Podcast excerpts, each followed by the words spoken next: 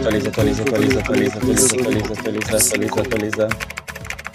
Pfizer. Olá, sejam bem-vindos ao nosso novo programa F5. Esse aqui é o nosso episódio número 1. Eu sou o Guilherme, publicitário. Fala Acho galera, que- tudo bem? Meu nome é Alisson, sou um dos apresentadores do F5, esse novo podcast saindo pra vocês, sendo bolado com muita dinâmica, muita criatividade.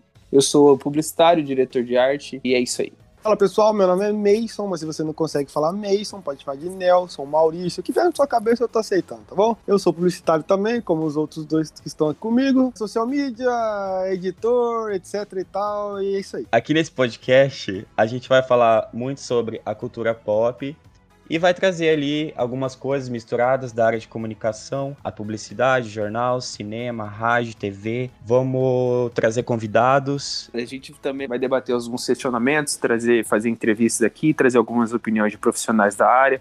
Alguns alunos que estudaram com a gente, né? Pra gente fazer uma conversa mais divertida e pra tomar um cafezinho, né? É isso aí. E lembrando também, se você quiser seguir a gente, a gente tem nosso Instagram, que é o arroba programa F5. É, na verdade é só o F, tá? 5 separado. Arroba programa F5. E o nosso e-mail, programa F5, arroba gmail.com. Tá? F5 escrito, tá? Isso, Ah. F5 escrito. Gostaria de pedir para o Mason o rufar de tambores para o nosso primeiro convidado. Pode entrar.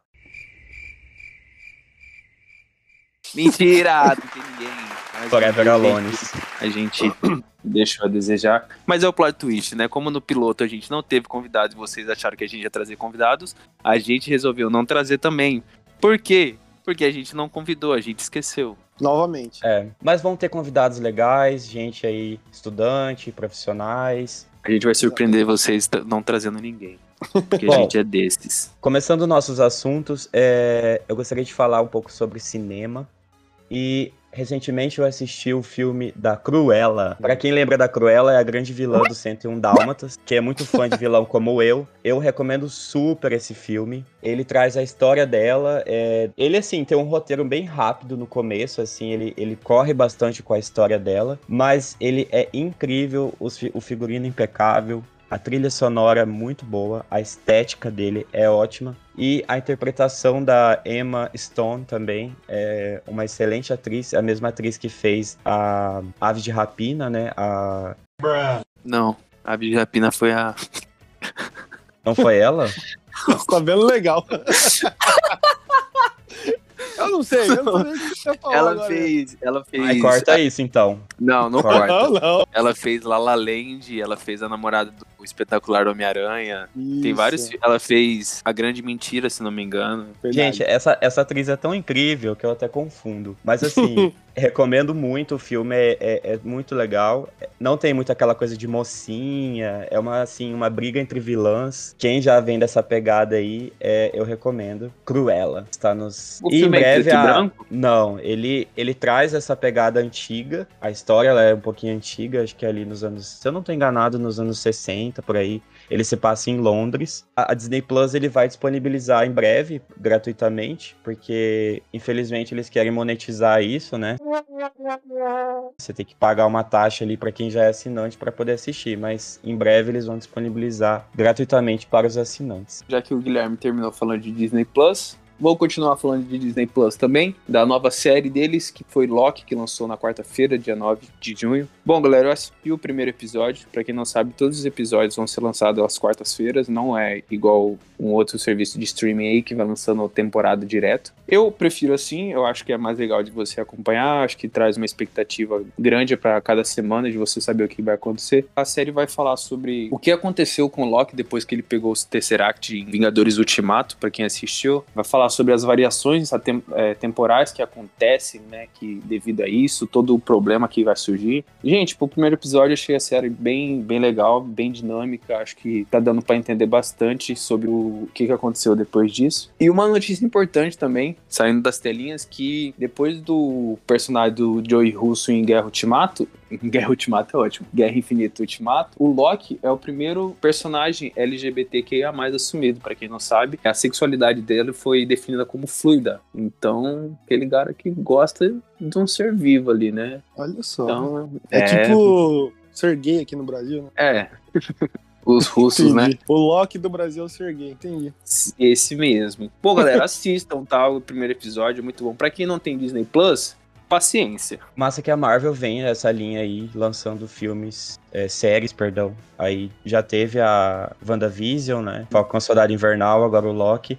Esperamos crossover. Eu Vai achei ter, legal galera. o Loki. Eu só tenho um pouco de preconceito aí com esse negócio de viagem ao tempo e tal, mas que nem o X-Men fez com Dias de um Futuro Esquecido. Eles foram no filme, fizeram um lance lá que acabou com todo o que aconteceu anteriormente, mas vamos dar uma chance aí. O Loki é um, um vilão aí dos que eu gosto também. Mas é isso que acontece na, na viagem no tempo. Você volta pra consertar. Se você não tivesse errado, você não precisava voltar.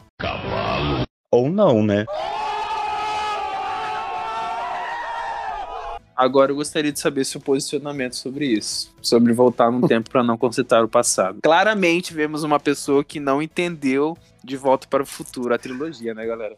Claramente não, de volta temos. para o futuro, eu passo um pano. Ali é uma outra história. Brincadeira. Já esqueci o nomezinho da fulana, né? Falamos de filmes, falamos de séries e agora vamos falar de jogos. Isso mesmo, você nerdão que tá me escutando, que joga, é isso. Vou falar hoje do Battlefield, isso mesmo. Battlefield, pra quem não conhece, é uma linha de jogos que existe desde os anos 90, jogos de guerra, né? Tem o Vietnã, 1942, enfim, veio evoluindo durante os anos e finalmente saiu ontem, né, pra ser mais preciso, quarta-feira, o trailer do novo Battlefield, que é o 2042. Pelo título já deu pra perceber que é no futuro, né? Muita coisa diferente, muita coisa nova. Muitos gostaram, outros odiaram, porque realmente tem muita coisa sem sentido nenhum no trailer, né? Pesquisem aí quem quiser assistir o trailer Battlefield 2042, trailer, vai ter no YouTube aí. Porém, a polêmica do jogo em si é o preço. O jogo, por ser um jogo da EA Games, uma empresa odiada por muitos jogadores aí, o jogo tem a versão normal, a versão é, mediana lá, que deve ganhar alguns itens, e tem a versão deluxe, né? A versão de luxo, enfim. Que está um preço exorbitante de 500 reais. O tempo que a gente está vivendo, né? Com esse Socorro. governo maluco. A galera queria, pelo menos, que nesse, nessa versão de 500 reais tivesse uma vacina junto, né? Porque, pelo Cara, amor de eu, Deus. eu- se não me engano, eu vi um fígado com esse mesmo preço no mercado Assim, negro. preço para brasileiros, 50 reais. Eu acho justo. Exatamente. Cadê, cadê o pessoal aí, ANCAP aí? Vamos cortar imposto, imposto é roubo. Eu não sei, tá caro. Tá muito caro. E- e- mas enfim, o jogo é bom.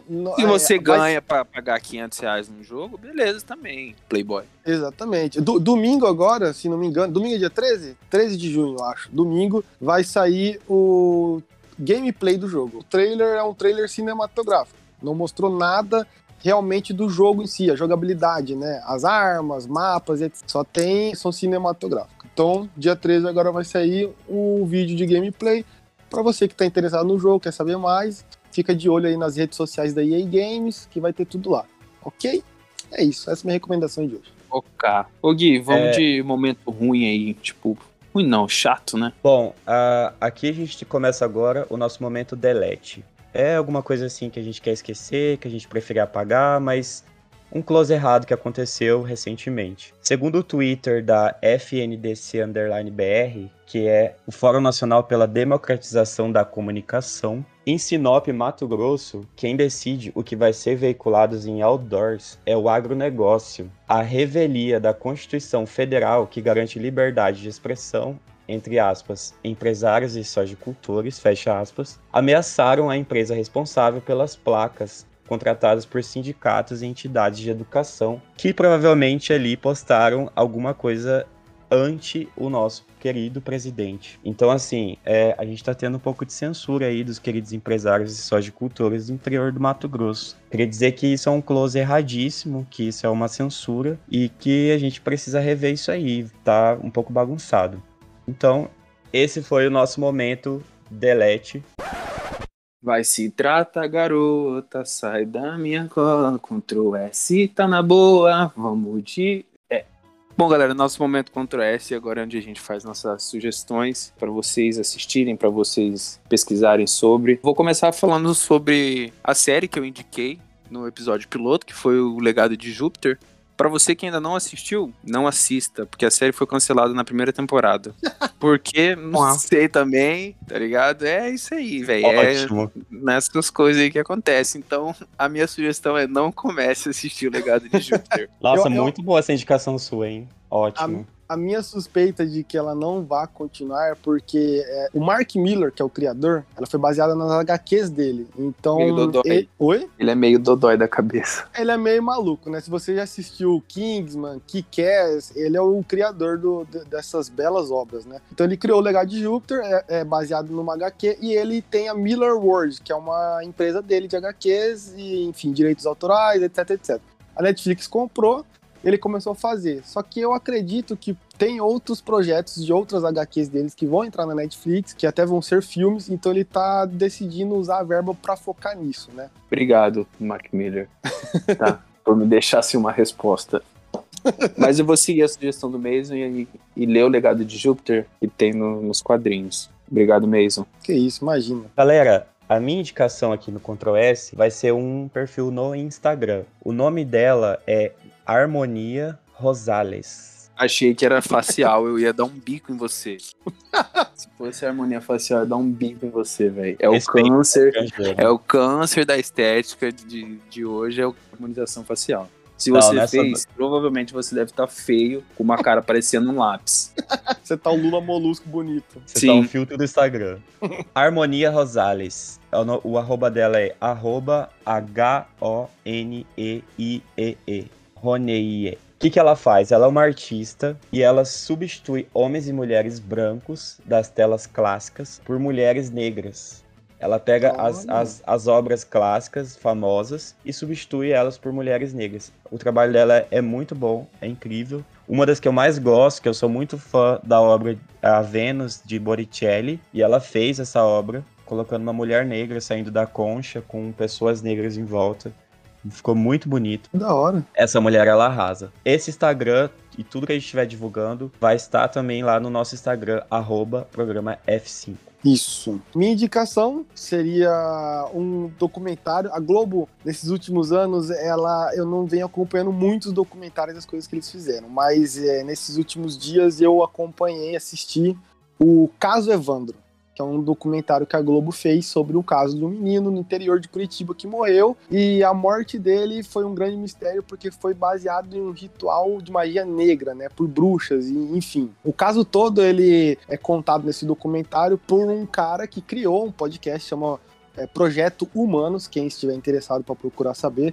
O Projeto Humanos ele conta mais detalhadamente sobre esse caso. A Globo comprou né, esses direitos junto com o criador e eles decidiram fazer esse documentário com imagens, coisas até raras do caso mesmo que aconteceu. É um documentário assim, tanto quanto pesado, mas muito bom, tem uma crítica muito forte do nosso sistema judiciário brasileiro. O final dele é, deixa interpretações, mas ao mesmo tempo é um tapa na cara, porque o cara traz algumas revelações que não tiveram no processo judicial ao longo dos anos. E só agora, depois de anos, ele veio à tona. É, é- é pesado, fala sobre coisas que aconteceram na ditadura e foram levadas ao longo dos anos 80 para os anos 90, injustiças e tudo mais, mas é bom para você ver a realidade do nosso Brasil baronil. É muito bom. Assistam. O caso Evandro.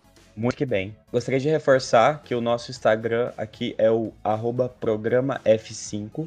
F5 escrito, tá? F5. E o nosso e-mail é o programa F5 arroba gmail.com. Tudo que a gente falou aqui e as nossas indicações vão estar lá, inclusive a nota F5 de cada um sobre o que a gente falou e sobre o que a gente recomenda.